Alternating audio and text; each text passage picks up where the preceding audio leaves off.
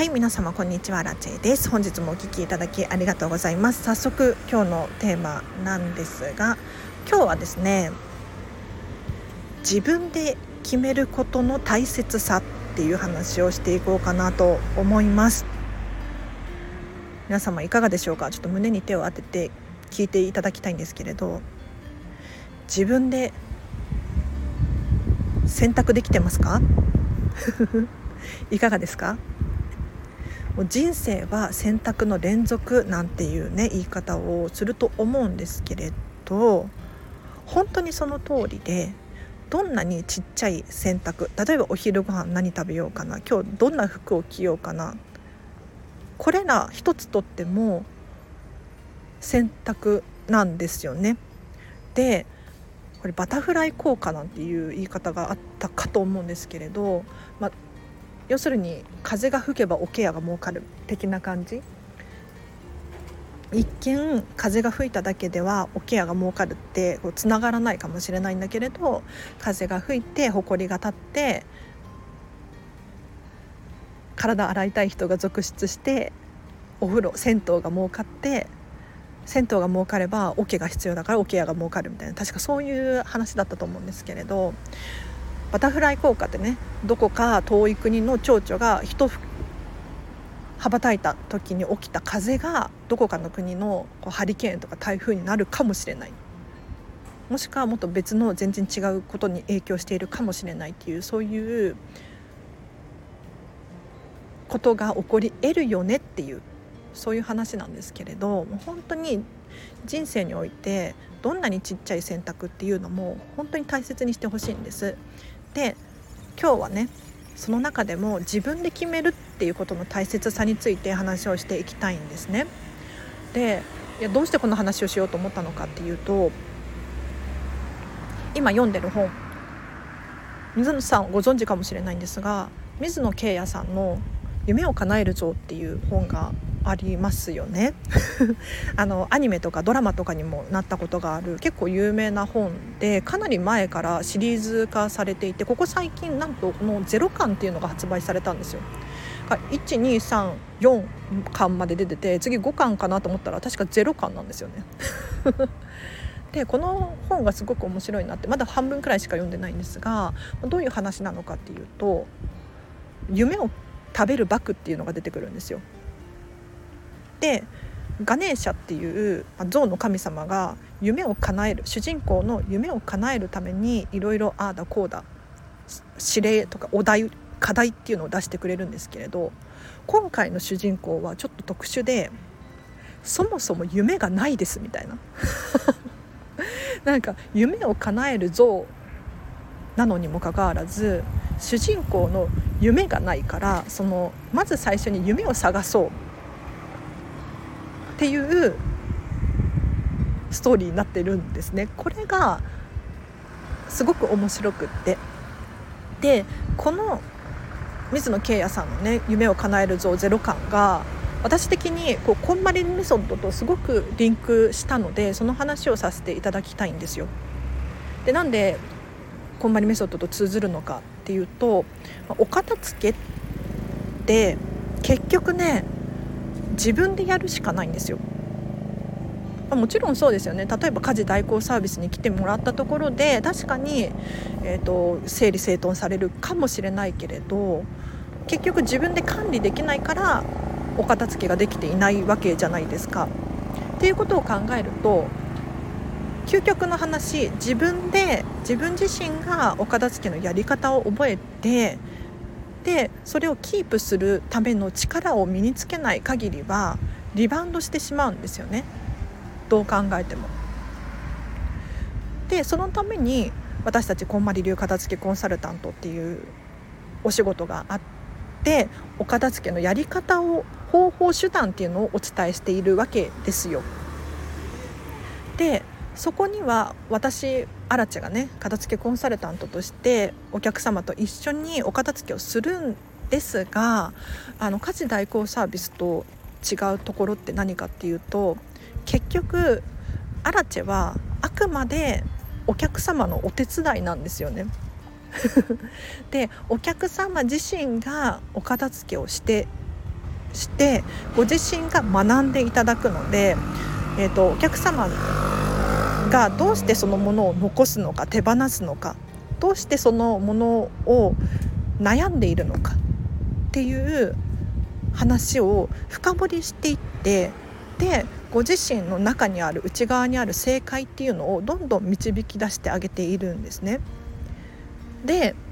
これを繰り返し繰り返しやっていくとお客様自身がお片付けって選択の連続じゃないですか。選ぶことの連続なんですね。だからお洋服一つとってもこうこうこういう理由があるからこのお洋服はお気に入りなんです。逆に迷われているお洋服があったとしたら例えば高かったから手放せないとか誰かにもらったから手放せないとかなんだろう思い出の品だから手放せないとかいろんな理由があるわけですよね。でその手放せない理由っていうのがこう要するにお片付けに関して言うとコリの部分で、まあ、しこりみたいな部分でこのコリをほぐして要するに型をつけるっていうのかな解消させてあげることによってようやく物が手放せたりとかもしくは残す決断に至ったりとかするわけですよ。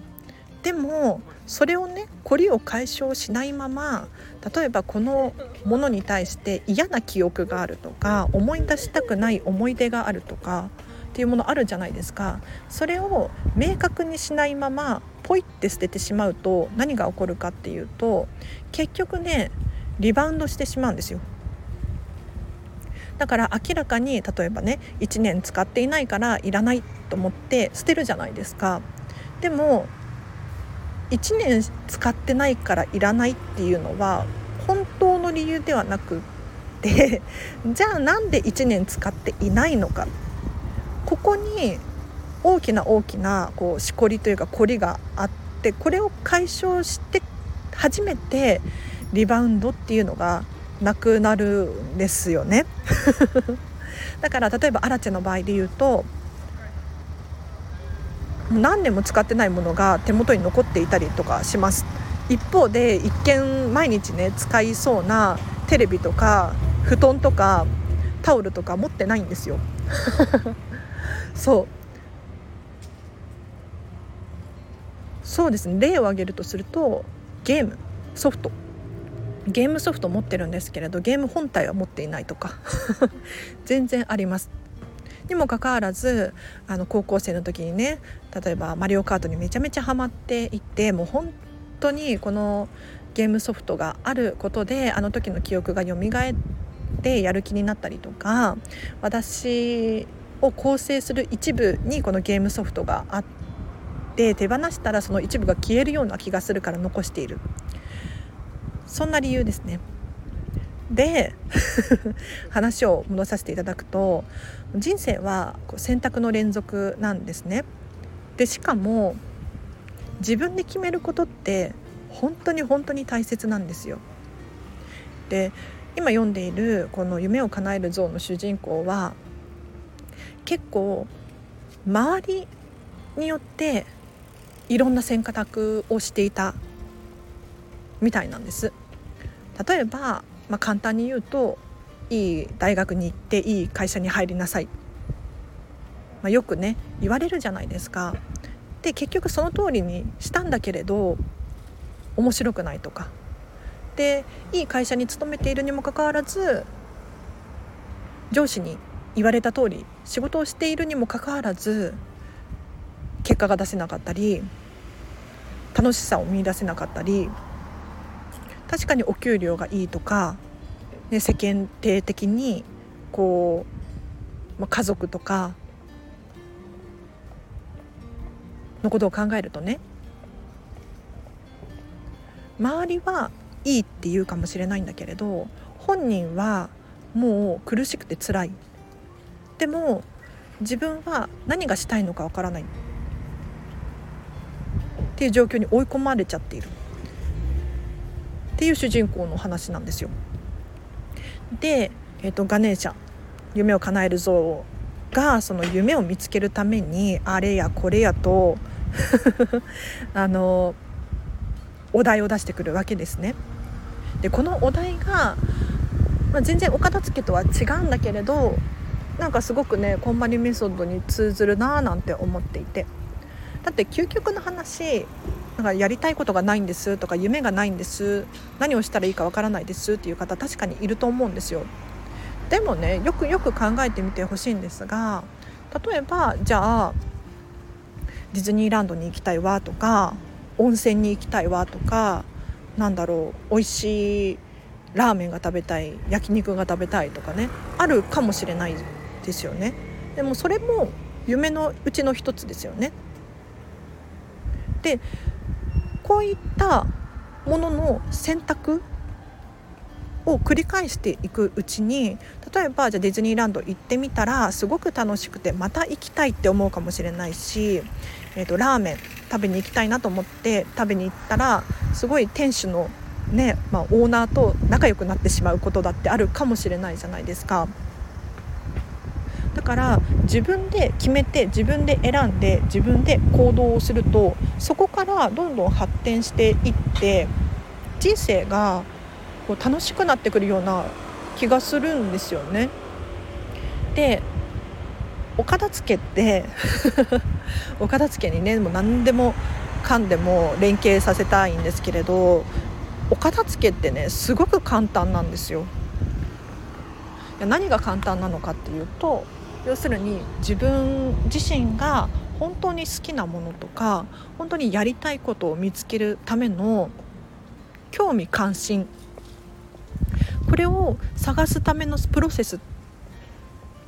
としてとっても簡単にできる誰でも無料に気軽に今日からできる方法手段なんですよ。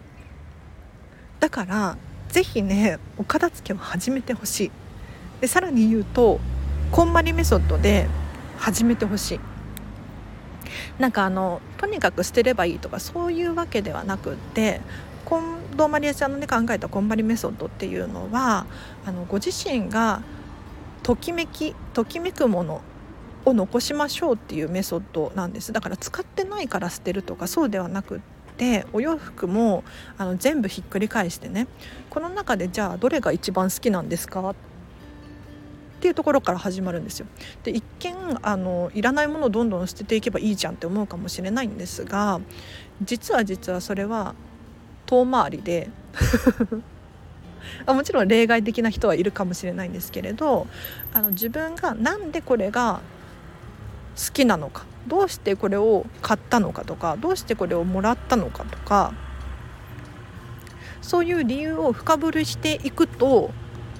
もしかしたらあ私は赤が好きだからこれを買ったっていうことに気づけるかもしれないしいやいや私はこれを着ると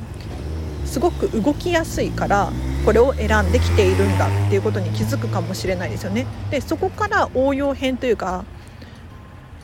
発展していって動きやすい服が好きなのは何でだろうっていうところに始まるんですよ。もしかしたらこうよくジムに行くからかもしれないしもしかしたらお子様がいるからお出かけするためには動きやすい方がいいからなのかもしれないですよね。なのでお片付けをすると不思議となんでこの服が好きなんだろうっていうところから発展してあ私ってこういうことがしたいからこの服を持っているんだなっていうことに気づいたりするんですよ。逆パターンですよね。何がしたいのかっていうのを考えるのではなくってあこうこうこういう理由でこれを持っている。だから私はこれこれがしたい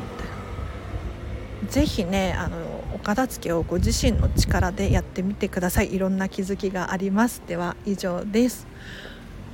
いかがだったでしょうか？いや夢を叶える像ね全部読んでるんですけれど本当に面白いですよね。あ何がいいかって夢を叶える像ってあの水野慶也さんがすごくって、まあ、もちろんそれはそうなんですけれどあの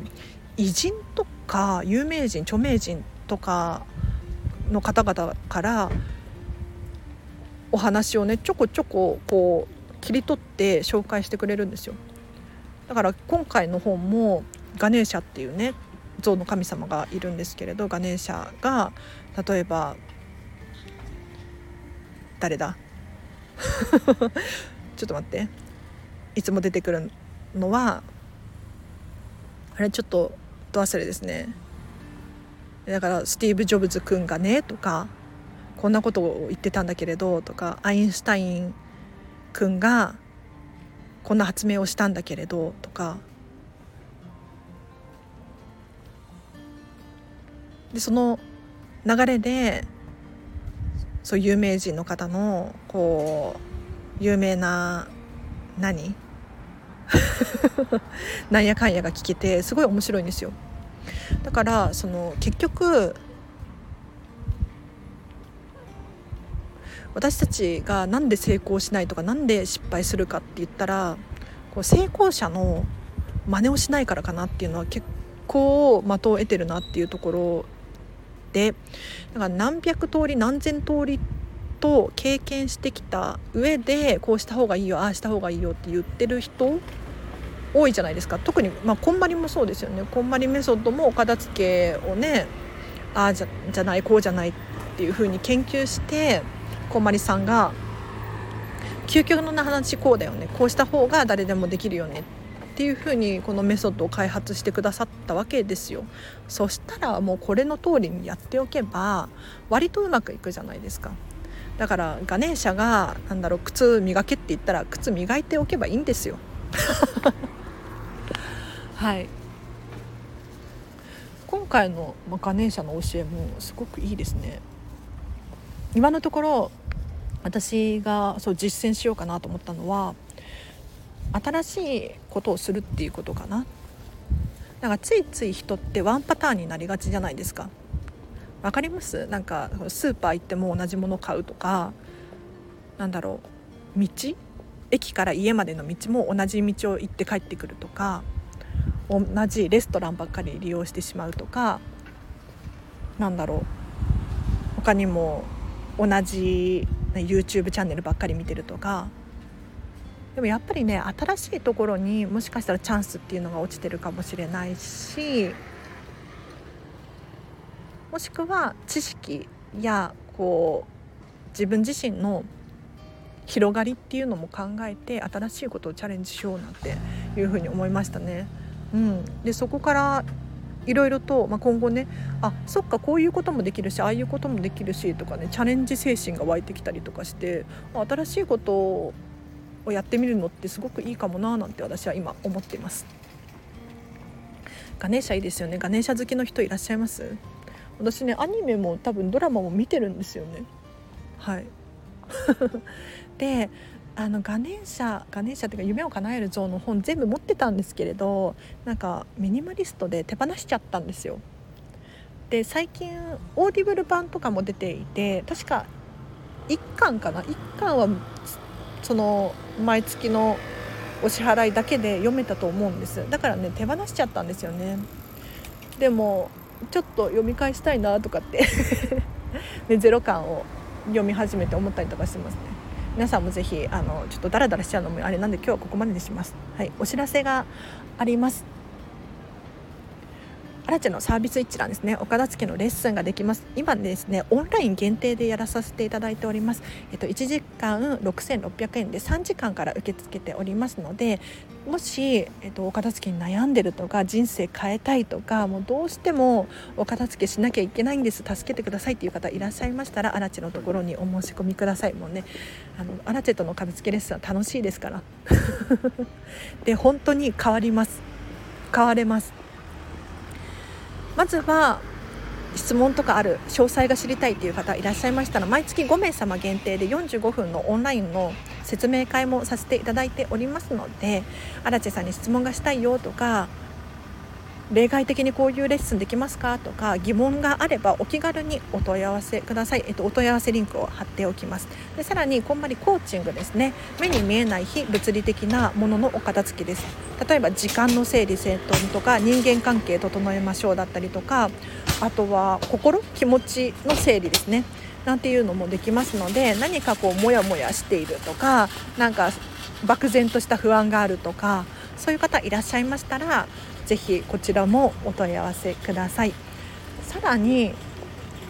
企業や団体組織様向けにですねセミナーや講演会っていうのも開くことができます。最短で1時間から長くて、えっと、6時間7時間くらい。で複数日に分けてのセミナーや研修っていうのも開催することができますのでちょっとねビジネス向けは金額とか人数とか時間とかちょっとご要相談なので是非気になる方いらっしゃいましたら私にお問い合わせください。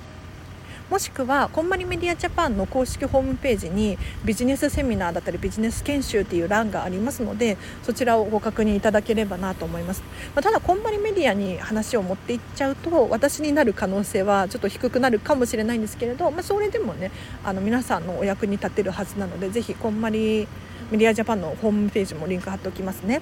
はい。では以上です。あそう。無料の説明会相談会は今月申し訳ない。残り2名様でやらせてください。もうね実はあの今月5名以上やってるんですよ。説明会を。で毎月大体5名5名はもう埋まっちゃうんですよね。ただなんでこれ以上やらないのかって言ったらもう嵐のキャパ的に結構限界なんですよ。うん、飲食店でも働いていますしウェブ記事も書かなければならないのでちょっといっぱいいっぱいですからもう今月は申し訳ない。残り2名様限定でお申し込みください。こちらはもう本当にこんまりコンサル仲間でもいいですし、えっと、こんまりコンサル見習いの方でも大丈夫ですよ。はい。もちろんねお片付け悩んでます。荒竹茶さん助けてくださいっていう方はベリーウェルカムですので。はい。ではもうなんかダラダラなっちゃいましたね。なんかうんお話がもうちょっと上手くなりたいですね。ではちょっと雑音うるさか雑音うるさかったかもしれないんですけれど今日は以上です。本当はねあのライブ配信やりたいの明日ライブ配信やりたいな。もしくは明日こんまりメソッドワークショップ2時間がっつり撮ろうかななんてちょっと思っていますのでちょっと私のあのチャンネルぜひチェックしていただければなと思います。では皆様明日もハピネスな一日を過ごしてください。あらちでした。バイバイ。